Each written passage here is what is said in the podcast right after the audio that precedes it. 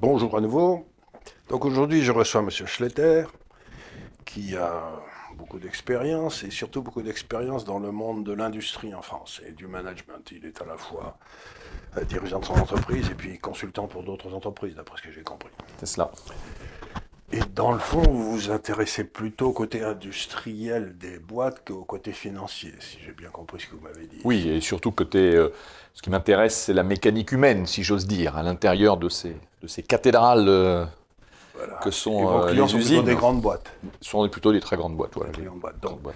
des usines. Donc, on va parler aujourd'hui d'un sujet qui semble émou- émouvoir beaucoup les foules. C'est la désindustrialisation de la France. hein, parce que... Alors, euh, l'analyse que je fais, parce que je suis d'un naturel euh, primaire, c'est d'expliquer que bah, à partir du moment où la rentabilité de l'industrie est la moitié en France de ce qu'elle est dans les pays d'à côté et qu'on a un marché commun, il ne faut pas s'étonner si ceux qui ont des coûts qui sont deux fois ceux des autres euh, survivent mal, quoi, ça me semble. Mais il y a sûrement d'autres raisons que vous allez nous expliquer, parce que malgré ça, il nous reste des fleurons dans l'industrie, du style Air liquide, euh, certains constructeurs automobiles, peut-être Alstom, et ils ont l'air de s'en sortir. Donc expliquez-moi un petit peu tous ces paradoxes français qui parfois laissent les, des étrangers quelque peu surpris. Alors, euh, Et et- présentez-vous aussi. voilà. Donc, Merci euh, beaucoup. Je suis Philippe Schletter, j'ai j'ai 48 ans et je dirige un cabinet de conseil dont le métier est d'accompagner les grands projets de transformation de ses clients. Par grand projet de transformation, euh, on entend euh, tout type de projet et dont le point commun est à chaque fois, euh, eh bien ma foi, obtenir le- l'engagement, la mobilisation, le passage à l'acte du corps social concerné. Voilà, c'est ça mon métier. Et donc, on pourrait dire d'ailleurs que plongé à peut-être 20 ou 30 ans en arrière, ce métier n'avait aucun sens, et d'ailleurs je pense qu'il n'existait pas.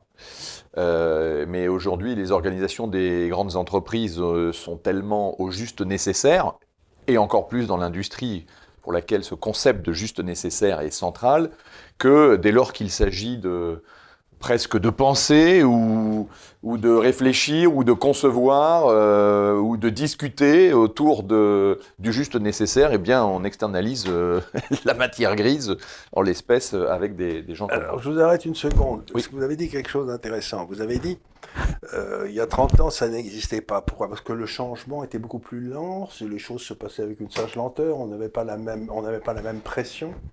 Je pense qu'il y a deux aspects. Il y a un aspect d'abord qui est lié effectivement à la complexité des organisations. Euh, nous parlions des grandes entreprises. Quand vous avez une grande entreprise qui est euh, sur euh, plusieurs pays, parfois même sur plusieurs fuseaux horaires, euh, il faut penser à ça, je le dis pour nos, spectateurs ou nos auditeurs. euh, euh, quand vous avez une grosse équipe d'ingénierie en France et une autre équipe d'ingénierie en Chine, et qu'ils doivent travailler ensemble sur le même produit ou sur la logistique d'un même produit, quand est-ce que vous les réunissez? Physiquement, vous ne le faites pas, ça vous coûte un bras. À quel moment vous créez ce moment téléphonique conjoint? Donc on voit bien qu'il y a plein de logiques d'organisation qui sont, indépendamment de, la notion culturelle évidemment, des, équipes qui sont multiculturelles, qui sont dans votre, dans votre boutique. Donc il y a ce niveau de complexité.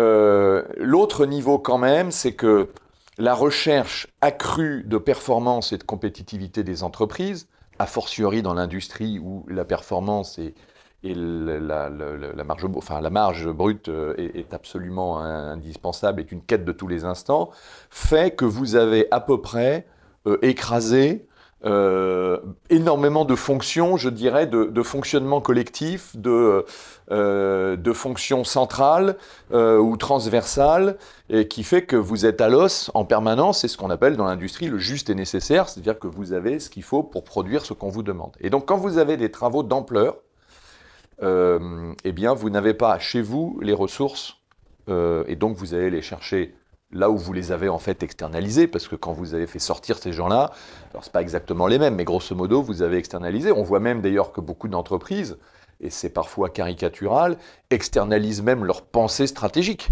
les grands cabinets de conseil américains, y compris ceux qui ont eu l'immense honneur d'être sollicités pour accompagner la, la, la, foudroyante stratégie vaccinale de notre gouvernement, vivent d'être consultés en permanence par des conseils d'administration ou des COMEX. Donc COMEX, c'est le comité exécutif, le comité de direction de la grande entreprise. Euh, qui, finit, ça finit par leur coûter plus cher d'ailleurs. Mais, bien sûr, mais parce que il y a un double avantage. Ils n'ont pas le risque de porter Exactement. la structure. Ils n'ont pas le risque. Euh, ils le font pas, c'est d'autres qui le font. Et tertio, euh, ils peuvent se mettre, si c'est une mauvaise nouvelle et pour les collaborateurs, et ça l'est assez souvent dans l'industrie en France, sauf quelques secteurs privilégiés, bah, au moins euh, ça une espèce d'implacable saut de l'entreprise indépendante, etc. Bon, mais donc... Euh, c'est comme le FMI, quoi. Voilà, ce sont des petits FMI. ce sont des petits Qui explique qu'on va en baver, mais que le gouvernement n'y peut rien parce que voilà. Donc, Après, vous avez des. C'est vrai, c'est vrai. Je ne vais pas euh, est complètement la branche sur laquelle je suis assis. Vous savez, dans le conseil, il y a quelque chose qui est, qui est, très puissant, c'est ce qu'on appelle la logique de tierce partie, qu'on pourrait... Euh, euh, qu'on connaît avec le, principe de l'arbitrage sur les grands conflits judiciaires ou juridiques pardon entre entre deux parties c'est que donc la tierce partie est a, tout de suite une possibilité de voir et de dire qui est très riche dans, une organisation. Et sur des questions, on va dire, euh, managériale où vous avez d'un côté l'équipe de direction pour faire simple et puis de l'autre côté ce qu'en disent les syndicats qui ont toujours un point de vue avec, euh, avec une sincérité, une compétence discutable suivant les organisations et les entreprises. Euh, bah, et du coup, comment embarquer le corps social et comment permettre au management intermédiaire de faire son travail, là, ça mérite d'avoir un coup de main. et ce que vous êtes en train de dire, c'est que vous êtes un diplomate.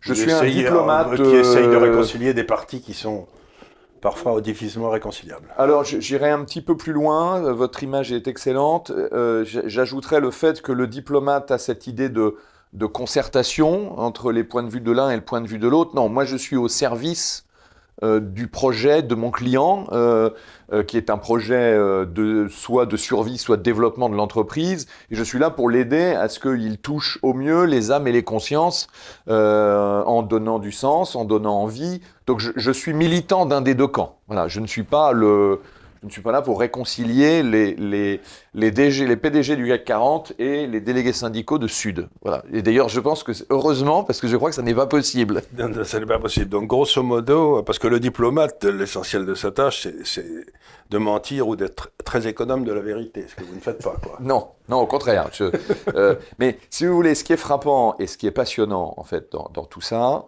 c'est que les collaborateurs des entreprises ne sont pas plus idiots que leurs patrons. Vous savez, euh, il y a 50 ans, ou peut-être avant, euh, l'écart de pouvoir était synonyme d'un écart d'accès à l'information. Oui, tout à fait. Et donc le chef était celui qui savait avant. Et, aujourd'hui, non seulement c'est pas le cas, mais c'est même parfois l'inverse, c'est-à-dire que vous pouvez avoir une équipe qui est en séminaire de direction euh, dans une bulle, et tandis que tout le monde sait que il vient d'avoir un crash à la bourse de Hong Kong et tout le monde sait très bien que dans trois semaines, ça va être la pagaille dans la boutique. Enfin bref. Donc ça veut dire que tout le monde sait tout en même temps.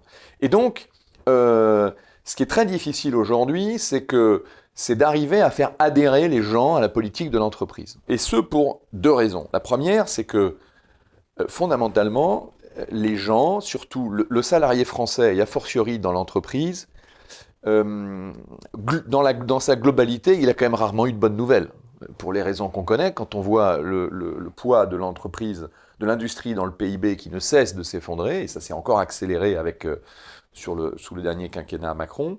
Donc les, les, les nouvelles dans ce monde ultra compétitif qu'est celui de l'industrie, c'est généralement du j'allais dire du downsizing, mais on, revoit à la baisse, on redimensionne à la baisse les effectifs. Ça ne veut pas dire qu'on met des gens dehors, mais généralement, c'est on ferme des activités en ne réembauchant pas quand les gens partent à la retraite, et globalement, le nombre d'emplois redescend. La deuxième chose, donc, donc, donc, les gens se disent, attention, nouveau projet, euh, méfiance, parce que c'est rarement à notre bénéfice, sauf à considérer que la survie est déjà une bonne nouvelle. La deuxième chose, c'est que et ça c'est la vraie difficulté des dirigeants d'entreprise aujourd'hui, cette espèce d'hyperclasse que j'appelle moi l'hyperclasse mondiale, c'est que ces gens-là pensent, et c'est normal, ils pensent global, puisqu'ils sont sur X continents. Ils déploient des stratégies globales, et plus ça va, moins ces stratégies sont accessibles pour le collaborateur qui est euh, dans son usine, qui était hier au cœur du dispositif. À Clermont-Ferrand. À Clermont-Ferrand, à Sochaux, euh, à Belfort, etc. Et je, vais peut-être détailler pour les gens qui nous écoutent, c'est que je vais prendre un, groupe que tout le monde connaît, qui est le groupe euh, PSA, donc Peugeot Citroën, qui s'appelle maintenant Stellantis. Je ne sais pas si les gens qui nous écoutent l'auront perçu, mais hier, vous aviez le groupe PSA avec son usine centrale, qui est l'usine de Sochaux, l'usine dans laquelle est née euh, la métallurgie des frères Peugeot et euh, partant euh, l'industrie automobile franc-comtoise et maintenant mondiale. Dans les années 70, cette usine avait 40 000 collaborateurs. C'était une ville-usine. Ça a été jusqu'il y a, il y a peu la plus grande usine de France. Maintenant, c'est Airbus à Toulouse. Qui marche pas très fort en ce moment. Non, qui marche pas très fort en ce moment, mais c'est encore eux qui tiennent la corde. croisons les doigts pour eux. Bon. Aujourd'hui, c'est Airbus à Toulouse la première, c'est Peugeot à Mulhouse la seconde, et c'est Eurocopter à Marignane la troisième, en termes d'effectifs. Bon, mais ça, bouge, c'est comme les cours de la bourse, ça bouge tous les jours. Mais à ce jour, c'est ça. Bref, et donc, euh, euh, le, gars qui imagine faire sa carrière chez PSA, la vision du monde qu'il a, c'est un socle industriel en France très fort, avec une base, cette ville-usine de Sochaux-Montbéliard. Aujourd'hui, au gré des transformations successives, et heureusement pour elle, de la croissance de PSA qui est devenu maintenant un géant mondial, qui a racheté Opel, maintenant la fusion avec Fiat, non seulement le groupe ne s'appelle plus Peugeot Citroën puisqu'il s'appelle Stellantis, mais l'usine de Sochaux, dans laquelle il n'y a plus que 8000 personnes, est une grosse usine, mais une parmi tant d'autres. Et donc, et les administrateurs, comme les, c'est-à-dire les représentants des actionnaires, comme les membres du comité de direction, sont des gens qui pensent également monde. Et for, force est de reconnaître qu'une partie des échecs à l'exportation de Peugeot, c'est parce que comme il n'y avait que des Français qui faisaient des bagnoles françaises qu'ils envoyaient à l'exportation, enfin, dans les années 80, on envoyait sur les marchés émergents euh, des, des, bagnoles que voulaient plus acheter les Français, si j'ose dire. Hein, et, et sans, bon, depuis, euh, Peugeot, qui est une marque vécu en succès. En, en Grande-Bretagne pendant longtemps. Les Peugeot étaient toujours très populaires en Grande-Bretagne. Ils aimaient beaucoup. D'ailleurs, ils avaient une... donc maintenant ils sont représentés par Vauxhall et ils avaient une grosse usine euh, à Rayton. Et quand la crise est arrivée, euh, cette usine a été fermée d'un claquement de doigts. Il faut reconnaître que le système français avec sa jungle juridique est très protecteur pour euh, les ouvriers français, parce que quand un grand les ouvriers français qui ont un boulot. Parce que, qui ont un boulot, oui, parce que pour les autres, en revanche, ils sont pas prêts retrouver. Ils ne hein. sont pas prêts le retrouver, parce que c'est tellement difficile de, de, de, ramener les choses à taille humaine, ou à la taille où vous voulez qu'elles soient plutôt, et que ben, personne n'ouvrira une nouvelle usine en France, et tout le monde ira la rouvrir à Brighton ou je ne sais où. Parce que c'est, c'est, c'est, si j'ose dire, la ligne Maginot contre les tanks. Quoi. Nous, on est très partis dans les lignes Maginot, et donc euh, on se fait toujours enfoncer. Donc du coup, tout ça pour dire que les gens ont beaucoup de mal à reconnaître leur entreprise, qui évolue à une vitesse folle. Euh, et deuxièmement, euh, les sujets sont plus complexes. Et donc, ce qui est passionnant dans mon métier, c'est que en fait, j'ai en face de moi des dirigeants qui sont des, gens brillants, qui ont fait des grandes écoles, qui ont des carrières éblouissantes, qui objectivement sont des très grands professionnels de leur métier. je, les admire tous un par un. Mais au moment de s'adresser aux gens pour leur dire suivez-nous sur le énième projet complexe, euh, ils, sont aveugles parce qu'ils n'ont euh, pour euh, se battre que les grands concepts un peu globaux qui sont celles de leur stratégie globale. Ou alors ils agitent des hochets comme la fameuse RSE. La Donc il faut, ils agitent des hochets, etc., mais qui sont haïs en France, ces, hochets. La, la, globalisation, la, perte de souveraineté, tout ça, c'est des machins qui n'ont qui pas, pas, bonne presse. Quoi. Oui, oui, après, dans les entreprises, les gens comprennent ce vocabulaire un peu, c'est une espèce de, comment dirais-je, il n'y a pas d'opposition franche, mais c'est un, c'est un vocabulaire qui leur tombe comme la pluie sur le dos d'un canard. Vous savez, il y, a un, sondage qui dit que près de 65% des gens ne croient pas la com interne de leur propre boîte. Je parle pour les grandes entreprises. Hein. Effectivement, vous l'avez signalé, je le redis, mon, mon discours est, très euh, nourri de ce que j'ai vu dans les grandes entreprises. Parce que souvent, quand on dit ça, les gens disent Attendez, moi j'ai ma boîte, je peux vous dire que quand euh, je parle, tout le monde me croit. Et c'est vrai, dans les petites. Hein, donc je parle plutôt grand groupe. Hein. Et donc, du coup, il y a un vrai déficit de ce qu'on appelle d'engagement ou de. Et, au moment où il faut, où il y a une crise, où il y a une transformation, et qu'on attend en fait du collaborateur que au-delà de ce qu'il fait 8 heures par jour, pour faire simple, euh, on lui demande un surcroît euh, d'énergie ou d'intelligence ou euh, de, d'initiative ou de proposition, bah, à ce moment-là, le gars se pose, oui, mais pourquoi? Pourquoi je vais me tirer sur la couenne et faire les efforts qui peuvent paraître coûteux? Voilà, et donc mon, mon job, c'est de fournir ces, c'est de, de, révéler ce que j'appelle ces objets de valeur, ces Graal, pour que les gens se disent, ah bah oui, en fait, en fait le jeu en vaut la chandelle, parce qu'il y a toujours de belles choses à aller chercher dans les projets, et, j'apprends quelque part à ces grands dirigeants à retrouver une espèce de grammaire plus locale, à, s'identifier davantage à la fierté d'un métier, à l'identité d'une marque ou d'un territoire.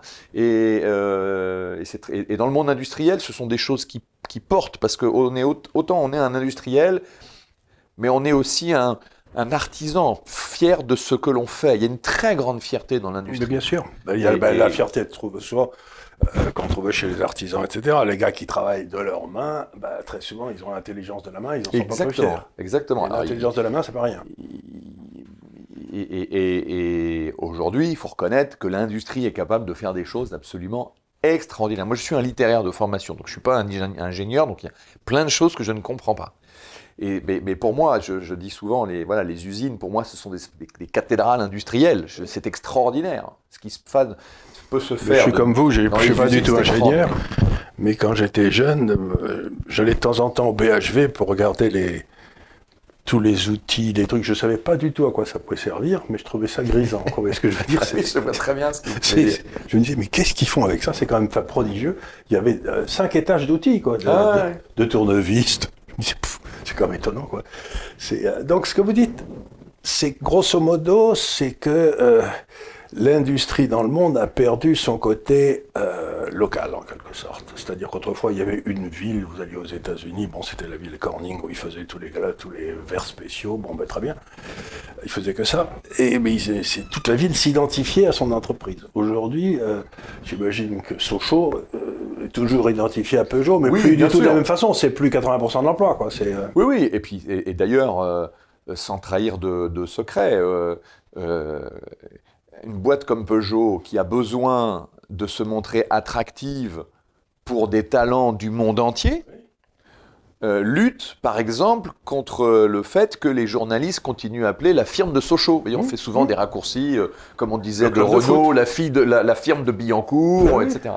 Et donc, euh, il y, a, un travail de, désidentification qui est fait par le haut du panier, mais sans compensation, je dirais, euh, émotionnel pour le bas du panier qui lui euh, est toujours né à Sochaux, il bossera à Sochaux où son père a bossé, et il n'a pas prévu d'aller bosser à Shanghai.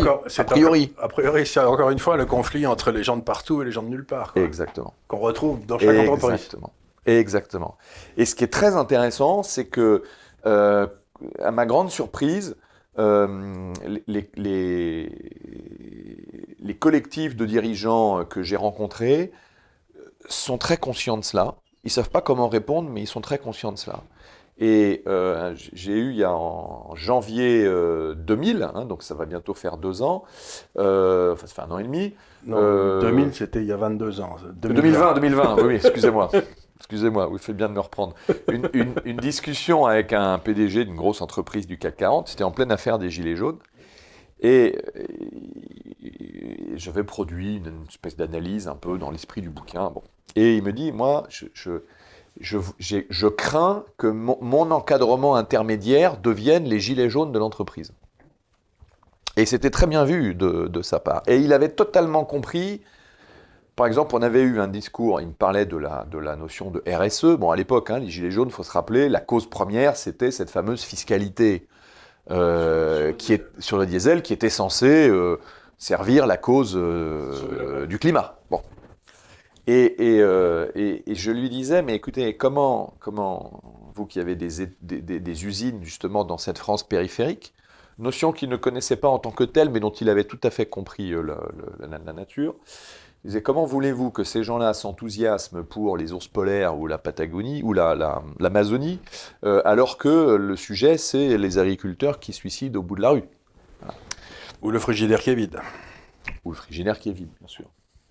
Et donc c'est très intéressant, ce, et je trouve qu'il y a une jachère, euh, comment dirais-je, euh, politico-managériale, je, enfin en termes de vision du monde. Et comme pour moi l'entreprise est un corps intermédiaire à, valoriser, je trouve que nous avons une occasion là. Moi je crois au grand retour du grégaire et je pense que ce retour du grégaire se fera par l'entreprise. Alors si je continue notre conversation, on va la continuer. Le problème principal de l'entreprise en France, euh, bon, elle ne gagne pas autant d'argent que les autres. Pour des raisons historiques, simplement parce qu'on a un État qui est. Pour, euh, pour, 10 000, euh, pour, 10 habitants, il y a 70% de fonctionnaires de plus en France qu'en Allemagne. Donc, bah, il faut bien que quelqu'un les paye. Et si c'est quelqu'un, ça peut être que les entreprises. Ça va sans dire.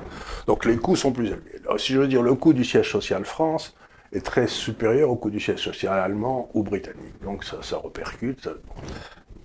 En admettant que les Français veuillent ce nombre de fonctionnaires, que ce soit une décision politique, dans ce cas-là, le gouvernement en question, qu'on surpaye en quelque sorte, devrait prendre toutes les mesures pour aider au maximum en assurant une stabilité juridique, une stabilité de vision, etc. Or, c'est exactement le contraire de ce qui se passe. Donc, si j'ose dire, votre mission, vous devriez, vous devriez aller la faire à, plutôt à l'inspection des finances à Bercy. Quoi. Ça me paraît, c'est pas, c'est pas dans les entreprises que vous avez à la faire. Alors, je vais vous dire un truc, ça va vous amuser, c'est que quand euh, il y a maintenant 15 ans, ça ne nous rajeunit pas, quand j'ai créé ma, mon premier cabinet de, conseil, euh, bon, on a eu un développement assez fulgurant, et puis on s'est vite posé la question sur est-ce qu'on se met sur les marchés publics? Et en fait, euh, on s'est rendu compte, un, qu'en fait les marchés publics sont totalement verrouillés euh, par les acteurs du coin, y compris ces fameux grands cabinets qui d'ailleurs, enfin les trajectoires sont les mêmes vous passez de l'inspection des finances au grand cabinet. Voilà, en passant par la grande entreprise, et puis vous tournez le truc. Bon, bref.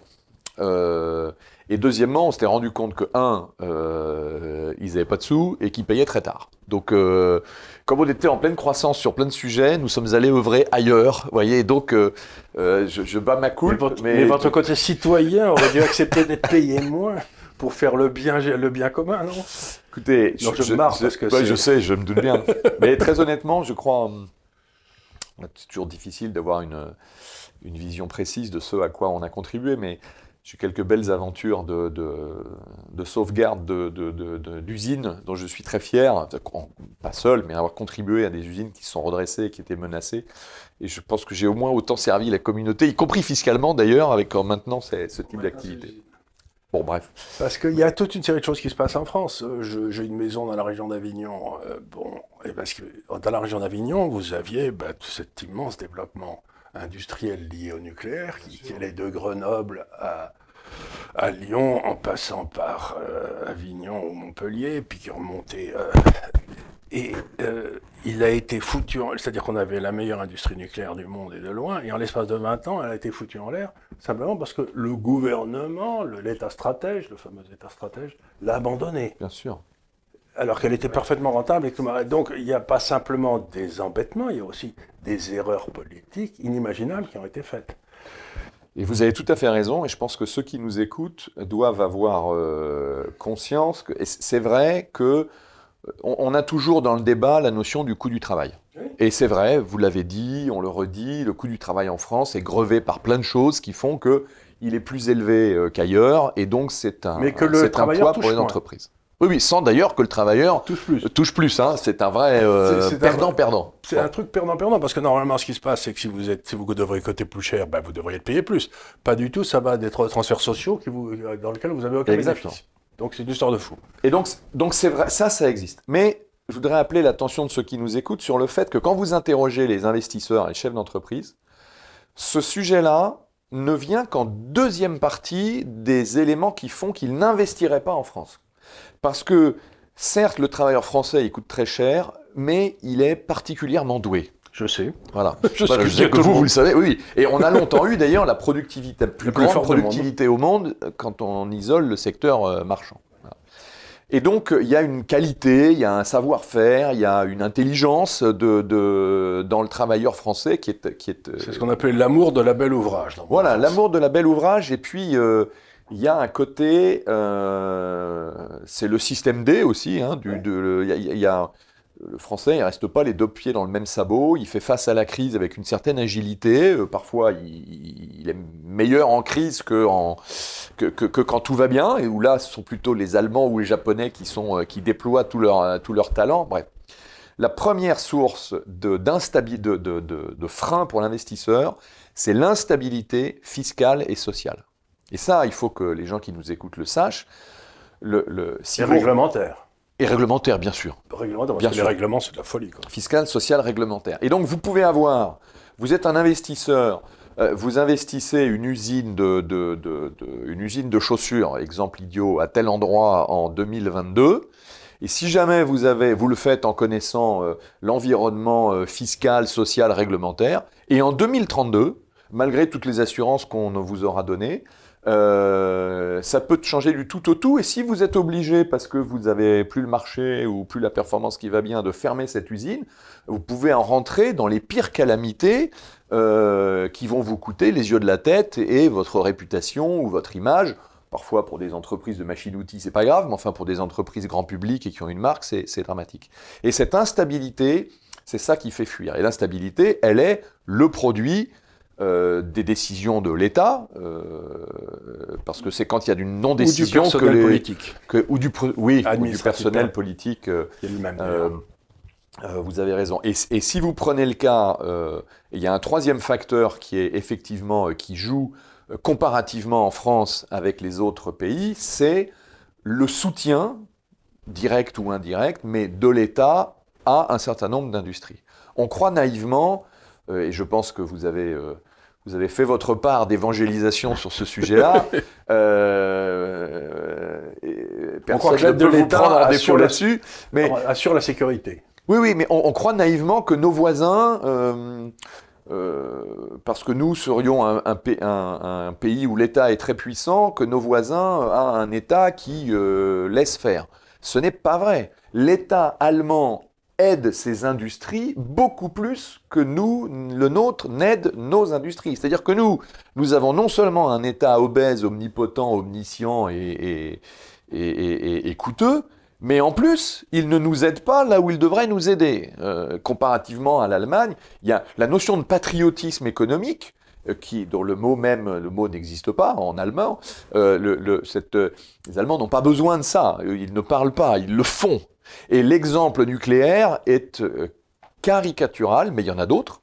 On est en train de parler des éventuelles coopérations militaires qu'on voudra avec, l'Allemagne, que ce soit sur le char de demain euh, avec l'entreprise Nexter chez nous ou l'avion du futur avec Dassault chez nous. Euh, L'État, pour des motifs idéologiques, sur ces deux cas de figure, c'est on veut absolument faire un truc avec l'Allemagne. On veut faire surtout une défense pas, européenne. Défense européenne et, et l'Allemagne qui n'a absolument pas la même vision des choses que pour nous, ni sur un plan euh, d'utilisation des outils, euh, ni sur un plan des politiques d'exportation. Ce qu'il faut savoir, c'est que bon, en France, l'avantage, c'est que voilà, si vous voulez exporter, euh, l'État vous tamponne vos licences. En, en, en, Allemagne, c'est le Bundestag, qui se, donc le Parlement, qui autorise les exportations. Et vous imaginez bien qu'avec... Euh, et aujourd'hui d'ailleurs, on a un certain nombre d'exportations de produits communs qui sont bloqués parce que euh, ces votes d'exportation euh, sont soumis à la coalition existante, qui est une coalition entre sociodémocrates et chrétiens-démocrates, et tout laisse à croire qu'à partir de septembre prochain, nouvelles élections, la coalition risque d'être euh, chrétien-démocrate et vert. Et vous imaginez bien que les votes enthousiastes des Verts pour autoriser l'exportation de matériel franco-allemand, euh, on risque d'être fortement déçus. Or, une partie de nos programmes militaires ne se rentabilise que parce qu'il y a exportation. Et donc, l'État ne fait pas son travail et euh, considère que l'idéologique doit prévaloir, et ça se fait au détriment de la France. Il n'y a pas si longtemps, si on avait laissé faire Monsieur le maire, euh, nous aurions quasiment laissé les chantiers de l'Atlantique aux mains des euh, Italiens dont l'industrie navale se construit contre la nôtre et ce qui reste de Naval Group. Mais on était content, on faisait une espèce d'Airbus de la mer avec les Italiens et ça, on, a, on accrochait un scalp politique. Donc ce qui est intéressant, encore une fois, c'est que vous, moi je suis certain que si le Bundestag devait mettre même avec des verres un tampon pour l'exportation d'armements purement allemands, le tampon est mis. Mais si c'est des armements franco-allemands avec la plus grosse partie de la valeur ajoutée en, France, le tampon ne sera pas mis. Donc on est en train, de, encore une fois, pour des raisons idéologiques, d'abandonner une souveraineté de plus au profit des Allemands, c'était aux Américains, c'était n'importe qui. Mais euh, sans et la victime finale, c'est toujours euh, ben, l'industrie française. Bien sûr. Là où elle est dominante. Bien sûr. Les Allemands ne chercheraient pas à faire des accords avec nous sur les avions si on n'était pas bien, bien meilleur grâce ah, à ça. C'est sûr. Ah, ça c'est sûr. Alors, de toute façon, le, pour le coup, la technologie des Allemands en matière d'aéronautique est, est nulle. Est assez faible. Oui. Ils n'ont rien fait tout seuls depuis les Focke-Wulf ou les Messerschmitt. les Messerschmitt, c'est ça. de mon enfance. Alors, c'est quand même eux qui ont inventé l'avion de chasse, avec le Messerschmitt 163, mais euh, puis 262, mais, mais c'est fini. Euh, et donc, euh, et c'est vrai que le cas du nucléaire, mais comme le cas de, on pourrait parler de l'agroalimentaire, avec le poids constant des normes. c'est extraordinaire que la France réussisse à avoir un déficit alimentaire de son commerce extérieur. Quoi. Exactement. C'est quand même, il faut, il faut être un type particulièrement doué au ministère de l'Agriculture et au ministère des Finances pour empêcher les Français d'avoir un excédent monstrueux. Quoi. Euh, ils sont quand même des qualités tout à fait hors du commun, ces gars-là. Pour empêcher les autres de bosser, ils sont tout à fait remarquables. Quoi. Je, sais, nos auditeurs, si, je, prends 4 minutes pour raconter l'histoire délirante des néocorticoïdes sur la betterave. Allez-y. Ça, c'est quand même pas tous les jours qu'on parle de ça, quand même. Non, surtout, ça va passionner les foules. non, mais c'est concret. La betterave à sucre française, dont, qui est une filière d'excellence chez nous. Bon, donc. Créée par Napoléon pour c'est son dossier entier. Exactement. Euh, donc, il y a une, euh, une, directive européenne qui dit ben voilà, euh, c'est quand même pas possible, les abeilles, tout ça, donc faut arrêter de pulvériser des saloperies sur les betteraves. Donc, moratoire sur les néocorticoïdes. Très bien. Donc, tous les pays sont d'accord et tous les pays sauf un demandent une dérogation. Donc quel est le pays qui n'a pas de demandé de dérogation? C'est nous, parce que nous, on est quand même plus malin que tout le monde. Bon, donc on dit aux betteraviers, terminez vos affaires. Les betteraviers disent, oui, j'ai bien compris, mais euh, vous savez que la betterave est une plante qui pousse sans faire de fleurs. Donc quand vous avez un champ de betterave, il n'y a pas d'abeilles, puisqu'on ne fait pas de fleurs. Donc, euh, et par ailleurs, nous, nous avons une technique justement pour éviter de faire de l'épandage. Nous avons une technologie qui est que nous enrobons la graine de la betterave dans un produit qui est le néocortinoïde. Donc, on soigne la plante sans toucher l'environnement et on ne gêne pas les abeilles puisqu'il n'y a pas de fleurs. Bon, nada. Euh, on veut être exemplaire vis-à-vis des Européens, machin, etc. Donc, première, euh, celle, la, campagne qui vient de, betterave s'écroule. Donc, euh, évidemment, jaunisse de la betterave, bah oui, évidemment, 40% euh, de production en moins. Donc on achète de la betterave en Allemagne, j'espère. Euh, je pense qu'on doit acheter du sucre. Je ne sais pas d'où viennent, nos, importations de sucre, mais bon, 40% de la récolte en va. Alors pour être un peu moins dans le nord, mais grosso modo toute la partie Beauce et tout l'est de la France, 40% en moins. Donc, voyant cela, le lobby betteravier se remet au boulot en disant Attendez les gars, c'est quand même pas possible, hein. il nous faut un truc.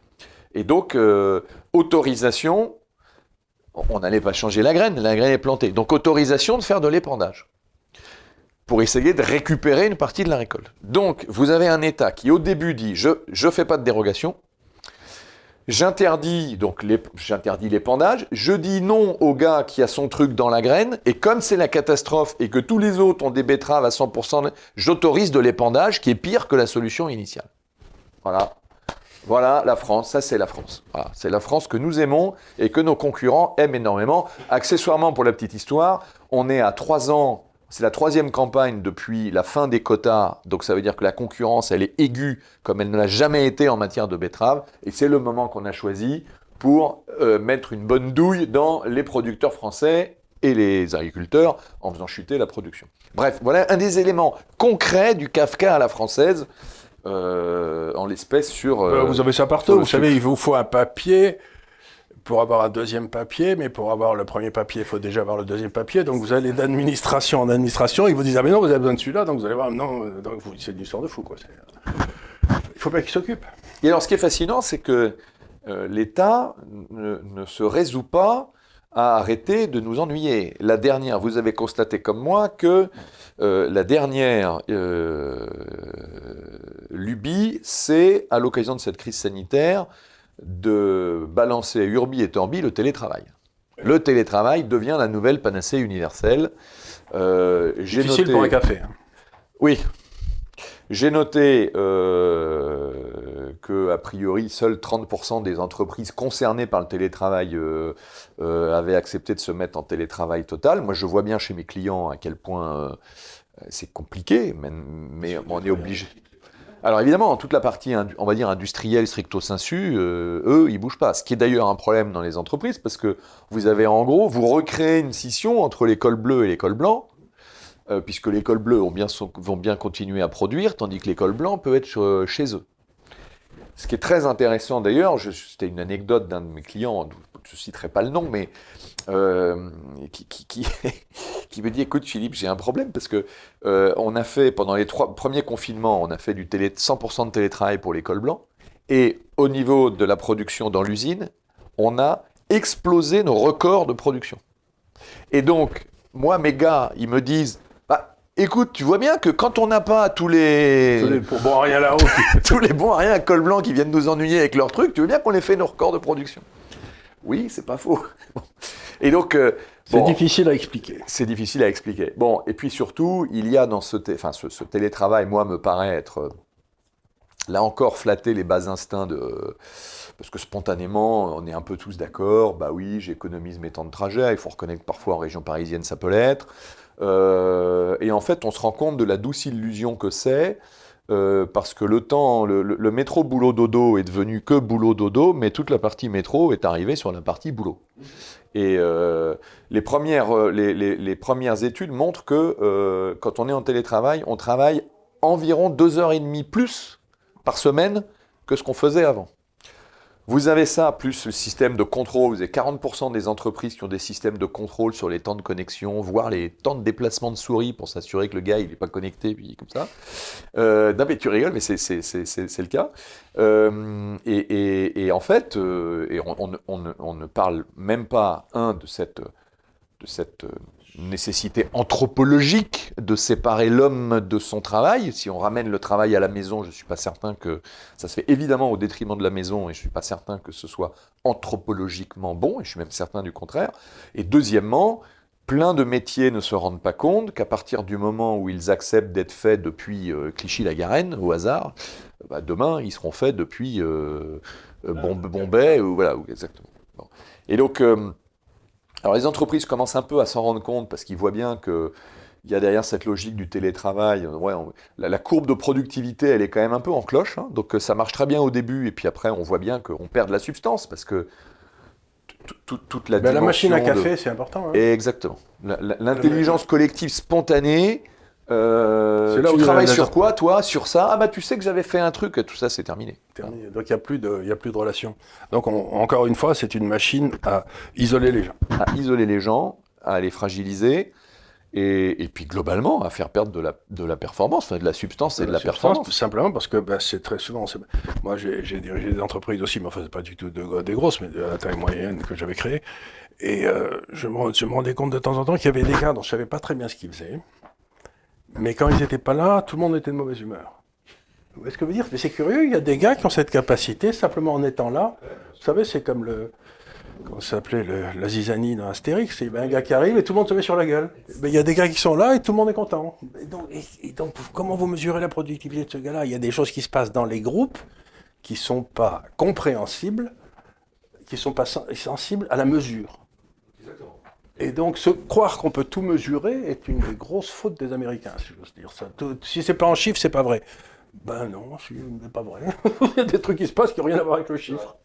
Et dans les entreprises, c'est important. Enfin, tout ce, tout ce côté humain disparaît complètement. Donc, notre entreprise est mal partie, mais moi, ce qui m'étonne le plus, c'est que partout où j'ai travaillé dans le monde, euh, les Français étaient toujours les meilleurs. Mais alors, avec une grosse, un gros bémol, c'est que j'ai de la famille en Suède, comme je le dis tout le tour, je me parle toujours de la Suède, bien sûr. Les Suédois sont pas très malins individuellement, mais vous en mettez cinq ensemble, ils commencent à bosser merveilleusement. Quoi. vous mettez cinq Français qui sont tous brillants comme tout, ils sont incapables de bosser ensemble. Donc le Français a cette capacité à être très brillant individuellement, mais à, va être très difficile de, de, le faire bosser ensemble. Il y a une espèce de... Euh, non, j'obéis, moi je suis X-Min, je vais pas obéir à un type qui a fait Central, quoi, ça va, vous voyez. Oui, vous avez... Mais là-dessus, je, reprends, ce je, répète une analyse que j'ai entendue euh, plusieurs fois, y, compris d'un ami cher qui me dit, je pense qu'il n'a pas tout à fait tort, euh, il me dit, souviens-toi que le peuple français n'a jamais été rassemblé que par la force, parfois la ruse, de ses gouvernants. Euh, là où les Suédois ou les Allemands ou d'autres... c'est un peuple, c'est un vrai peuple, ils sont pareils. Voilà. Il y a une homogénéité, il y a une, c'est le, la Gemeinschaft, c'est le Volksgeist. Donc, euh, nous, euh, vous rajoutez à ça la dimension très idéologique et très classifiée. Euh, vous parliez de, voilà, moi je suis X1000, moi je suis machin, etc. Donc, c'est vrai. Maintenant, je, je, vous rejoins sur le fait qu'il y a à l'évidence un, un, un, génie français des affaires, il y a un génie français de l'ingénieur, ça c'est sûr il faut que cela perdure parce que ce, à quoi on assiste dans le nucléaire, c'est que, en fait, ça fait 20 ans qu'on n'a pas construit de centrale nucléaire, et donc le savoir, il est perdu.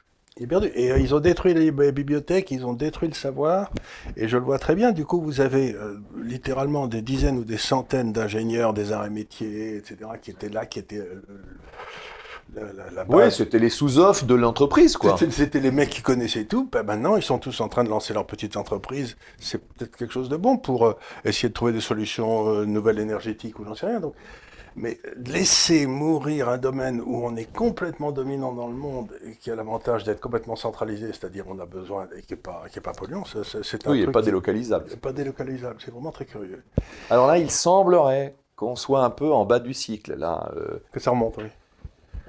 Mais, mais, encore faut-il faut sortir le PR et puis, euh, et puis être capable de, être capable de, le cas échéant, on nous annonce 6 EPR supplémentaires. mais c'est pas de ça dont on a besoin, on a besoin de 100 petits réacteurs, c'est ce qu'essaye de faire euh, Bill Gates. Il dit non, non, il faut mettre des petits réacteurs euh, un peu partout et puis on se dépose pas quoi. Alors, dernière partie, les solutions puisque vous êtes consultant, vous devez avoir plein de solutions. Par définition. Bah, le... Si vous disiez qu'il n'y a pas de solution, vous n'auriez pas de client. Hein. Je ne vais, pas vous faire de peine. Mais... C'est ça. Alors, encore que euh, je pourrais m'en sortir en disant que mon métier, c'est de faire accélérer le client vers sa propre solution, parce que je connais, il y a plein d'éléments de solution qui sont quand même liés à la réalité intrinsèque du, métier de mon client, et, je, suis loin de, de, tout savoir. Voilà, je suis plus un, un, accoucheur qu'un sachant. Mais bon, euh, au moins les solutions sur euh, la, sur la, sur, sur la dynamique humaine dans les organisations. Je, je le disais tout à l'heure, ce qui me frappe, c'est euh, ce que j'appelle le retour du grégaire. Et que je pense que l'entreprise sera au centre de ce mécanisme. Je, je m'explique. D'abord, la première chose, c'est que, et je pense que vous serez d'accord avec moi, si on, si vu, de Sirius depuis 30-40 ans, à peu près tous les points de repère qui structuraient la vie d'un homme ont volé en éclats. Euh, la nation ou la patrie, le pays, la France, l'Europe, la planète, tout ça est une espèce de gloubi ah, La planète, c'est très revenu. Voilà, non mais, non mais je veux dire par là, du coup, vous, avez sur, 100 personnes, voilà, sur 100 personnes, ils se battront pour la planète, pour l'Europe, pour la France, pour leur patrie. Enfin, tout ça est très confus, très pluriel, comme on dirait. C'est divers. Avant, c'était plus simple. Euh, je, la dimension spirituelle y tout. La France euh, euh, se déchristianise à vitesse grand V. La fille aînée de l'Église. la fille aînée de l'Église ne les, se, cache, mais comme l'Église aussi se cache, donc ils ne sont pas prêts de se retrouver. Bref. et puis on voit bien l'espèce de grand vide spirituel la montée de l'islam, enfin, rien n'est plus, rien n'est simple. La famille, bah, il y a 40 ans, il y avait peut-être une famille, c'était le début du divorce de mars, maintenant du divorce, divorce de masse, maintenant des familles, vous en avez des plein de possibles, plein de chaque, enfant a trois quatre familles. Mais c'est pas fini. euh, l'école. Euh, l'école est ventilée façon puzzle, comme dirait l'autre. L'éducation nationale, tout le monde sait qu'elle fait plus son travail, à l'exception de quelques quelques institutions ici ou là euh, qui, maintiennent un niveau d'excellence, le reste est, de mauvaise qualité, euh, le privé, le public, etc. Bref, la seule chose dont les règles du jeu n'ont pas bougé, c'est l'entreprise. L'entreprise, elle ne change pas. Elle fait, elle produit toujours la même chose, si j'ose dire, le, le concept de l'entreprise, et même avec des règles du jeu qui sont de plus en plus sévères parce que la compétition est de plus en plus forte et que quand on est en France, on est plus, sauf quelques secteurs, en citadelle assiégée ou en défense que euh, à l'offensive. Et pourtant, il y a un attachement euh, très fort euh, des Français à l'entreprise, ce que ramène À l'endroit où ils travaillent. Exactement. S'ils à l'endroit où ils travaillent. Exactement. Donc les enquêtes de type j'aime ma boîte, etc. donnent toujours les.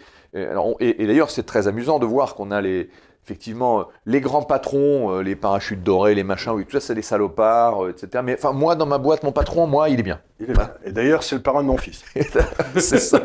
Alors dans les grandes boîtes, c'est moins le cas parce que je sais pas s'il y a moins de il y a moins de fils ou moins de patrons, mais mais je suis d'accord avec vous. Donc il y a une il y a quand même un attachement et force est de reconnaître que euh, vous le disiez vous-même, les Français s'épanouissent, ceux qui ont un travail s'épanouissent et bossent dans Et l'entreprise. ça, c'est très visible. Je vais dire faire une incidente. C'est, c'est très visible dans le secteur privé. Quand le, le patron se bat dans le terrain ouvert de la concurrence, c'est moins visible dans les administrations. Les gens ne sont pas toujours fiers de ce qu'ils font. Exactement. Et puis, oui, oui, c'est tout à fait vrai. Euh,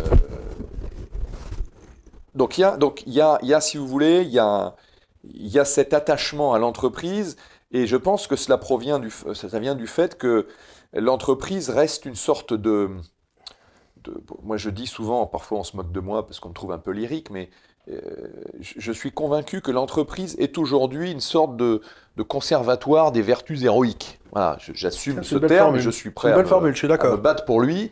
Euh, L'entreprise, c'est un lieu de transmission des savoirs, d'abord. Et, et des savoir-faire, y compris avec des conservatoires de métiers, y compris avec ce fameux geste artisanal. Alors, ok, on, on transmet aussi des savoirs plus incongrus, euh, mais euh, il y a une vraie transmission des savoir-faire. Il y a une vraie transmission des savoir-être. C'est-à-dire que l'entreprise devient, pour beaucoup de gens, la première expérience sociale au-delà du cocon familial, qui souvent déjà n'est pas très vaste, euh, le service militaire ayant disparu pour les Mais en hommes. tout cas, il faut se lever le matin pour y être. Et, donc vous apprenez exactement. Et donc vous apprenez la ponctualité, la politesse, euh, euh, le fait de devoir rendre à telle heure, Et le, la respect- le respect du chef. le respect de l'autorité, absolument, le fait de devoir coproduire avec d'autres. Euh, donc ça c'est la deuxième chose. Troisièmement, l'entreprise, euh, bah, c'est quand même, c'est peut-être finalement la dernière communauté humaine qui nous reste. Euh, quand euh, une fois qu'on sera tous euh, soit dans notre véhicule électrique ou pour les plus évolués d'entre nous sur notre trottinette entre le domicile et le travail, que on se fera servir un Uber, un repas par Uber et, qu'on leur vivra le reste par procuration. En fait, le dernier endroit où on continue à travailler avec des gens qu'on n'a pas choisis et auxquels on, frotte nos intelligences et nos volontés, bah, c'est l'entreprise. Et l'entreprise est finalement le dernier endroit où on peut essayer de faire du 1 plus 1 égale 3. Ça marche pas toujours, mais c'est là qu'on peut l'essayer. Quatrièmement, pour moi, l'entreprise, c'est peut-être le dernier lieu de l'épique. Euh, faire la guerre, c'est mal. euh, se combattre, c'est pas bien. euh, il vaut mieux être bienveillant, etc. Et tolérant. Notre société est anesthésiée, émolliente. Ben non, dans l'entreprise, on se bagarre. Il y a des raids, il y a des conquêtes commerciales, euh, il y a des guerres. euh, C'est ce qu'on faisait autrefois entre Euh, villages. On allait taper sur le, sur le village d'à côté au rugby, c'était, ça mettait tout le monde en pleine forme.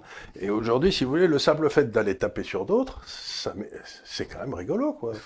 Bien sûr, et, ce- et bien sûr. Et donc, et si vous voulez, cette notion de euh, voilà, cette notion d'affrontement en équipe face à soit l'adversité, soit à la concurrence.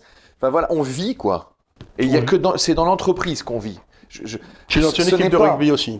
Pardon Dans une équipe de rugby aussi. Et voilà, c'est ce que j'allais dire. L'autre aspect, c'est le sport collectif, mais mais Le c'est pas tout football, le c'est pas un monde. sport collectif, c'est des Non, sports non, individuels. Il y a que le, rugby- il que- avec le rugby comme sport Je collectif. suis d'accord. Moi, j'ai des garçons, ils font que du rugby, ils ont jamais fait de foot et Vous savez, c'est ce qu'on dit Et- toujours, je sais pas si vous êtes chrétien, mais on dit que le, le rugby est le seul sport évangélique parce qu'il vaut mieux donner que recevoir. C'est ça, et c'est ça. Et donc, Je vois bien. les garçons apprennent ça très très vite. Je vois bien. Donc, il y a cette dimension d'épique. Un autre élément, c'est que euh, l'entreprise, euh, c'est le lieu de la mémoire positive. Je, relève ça parce que ça me paraît fondamental. Euh, l'entreprise, elle glorifie son passé. Elle met en valeur ses traditions, elle met en valeur sa profondeur historique. Là où, à chaque fois que l'État nous parle du passé, c'est pour nous battre notre coulpe, et on vient encore de le voir avec ce malheureux Napoléon, où on va finalement peut-être ne pas le, parce que quand même sur l'esclavage en 1802, attention. Ah bah il a rétabli l'esclavage. Il a rétabli l'esclavage. Bon.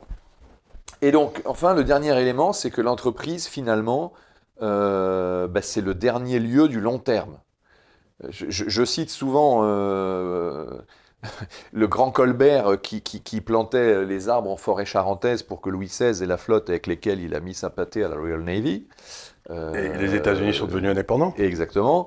Euh, voilà, parce que Colbert, 150 ans avant, s'est dit il y a un problème avec la marine française, on va faire pousser des chaînes. Et à l'époque, ma foi, euh, l'entreprise privée était, euh, était au démarrage et peut-être un peu boutiquière, que sais-je. Aujourd'hui, ceux qui pensent long terme, ceux qui construisent l'avenir autour de nouvelles technologies, d'investissements forts, ce sont les entreprises. Là où l'État euh, gère euh, euh, sa petite, repousse son déficit, tel le bousier repousse sa petite boule, et avec des hommes politiques qui se préoccupent du sondage de la semaine prochaine dans le Parisien. Ils sont à peu près aussi intéressants que les bousiers d'ailleurs. Voilà. Et donc, et donc comment dire, il y a il y a là un conservatoire de valeurs. De l'aventure.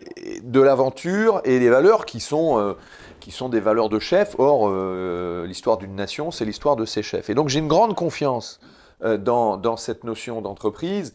J'ai une grande confiance dans ce que j'appelle le rôle social du manager. Euh, vous verrez dans ce que, enfin, dans ce que j'appelle le rôle social du manager, c'est ce que je développe dans mon bouquin. Je suis pas du tout dans une logique sociale au sens de la société du Caire, vous imaginez bien. Je, j'ai été frappé quand j'étais gamin, et peut-être l'avez-vous lu également, euh, du bouquin de Lyotet, le rôle social de l'officier, que tout le monde euh, connaît ici, qui a été écrit donc vers 1910 à une époque où l'armée française euh, fait environ 2 millions de, soldats, euh, préparant ainsi la grande boucherie de 14 malheureusement. Et donc, euh, pour un fils de bonne famille, là où on va pour se frotter à la vraie vie et servir, c'est être officier. C'était l'armée, ça. On va pas, à HEC, on fait Saint-Cyr. HEC, ça n'existait pas. Enfin, si, c'était. On aurait dû expliquer, d'avoir un plus ou moins un truc, mais. Et donc, et, dans le rôle social de l'officier, je, vous le fais en très court, c'est un raccourci qui est appauvrissant, et je m'en excuse à Seman, mais en gros, il dit, écoute, si tu viens à l'armée euh, pour euh, te battre sur le champ de bataille, revenir couvert de cicatrices et de décorations, ben, t'as rien compris. Alors, il dit ça mieux que ça. Hein. Il dit, ton rôle, euh, tu es aussi un, un éducateur d'un corps intermédiaire qui s'appelle l'armée française, et tu dois développer, faire grandir les gens qui seront soumis à ton commandement. Et je, je, porte le même message, et je pense à tous ces dirigeants au, aux côtés desquels je travaille et qui sont intelligents ici, mais je leur dis, mais si tu viens pour faire des OPA, des délocalisations et avoir des bonus et des stock options, tu t'es trompé. Ton métier, c'est aussi euh, d'être, euh, d'appartenir à un corps intermédiaire qui s'appelle l'entreprise, euh, qui ne doit pas tout à la société, puisque, comme vous l'avez justement rappelé, elle se doit de respecter l'objet social et de servir les actionnaires qui la composent, mais tu as un rôle qui est plus large que ça, et puisque tout le monde se goberge avec la responsabilité sociale des entreprises, ben commençons par la responsabilité sociale des managers, qui est de développer, de faire grandir les gens euh, dont tu as la charge. Et je suis persuadé que euh, derrière ce levier, eh bien, ma foi, il y a un levier parfaitement honorable et qui renvoie à l'honneur de chaque homme. Et donc, je suis particulièrement euh, optimiste et confiant dans le fait que dans euh, le délitement et le chaos de la société qu'on voit venir, il y a des citadelles qui sont des entreprises, et dedans, il y a des, euh, il y a des combattants euh, qui portent un certain nombre de vertus et qui sont les managers de ces entreprises. Auxquelles, Donc, si je vous comprends bien, on va conclure là-dessus la France se reconstruira à partir de ses entreprises et des dirigeants de ces entreprises, pas à partir du personnel politique, pas à partir de, la société, mais c'est les entreprises qui doivent être le, début de la reconquête. La reconquista française commencera avec les entreprises. Je, le crois. Je, ne sais pas trop si euh, ce sont eux qui feront la reconquête ou ce seront en leur sein que jailliront, que jailliront les ressources. Vous savez, je pense un peu à ces, à, ces monastères du, du, Moyen Âge. Euh, et, dont est sorti euh, la Renaissance et le, et tout le développement économique. Et, le développement économique. Voilà. Je ne sais pas s'ils seront à la pointe ou ces océans qui fourniront le gisement, mais, mais je crois que tant sur le plan des valeurs que de que, des, que des vertus, et vertus viriles, épiques, euh, je pense que le gisement est là et, que la guerre économique euh, trempe les âmes, et, ceci plus le retour du grégaire nous laisse augurer le meilleur depuis le monde économique, de l'entreprise et, et de l'industrie. Eh ben, merci beaucoup.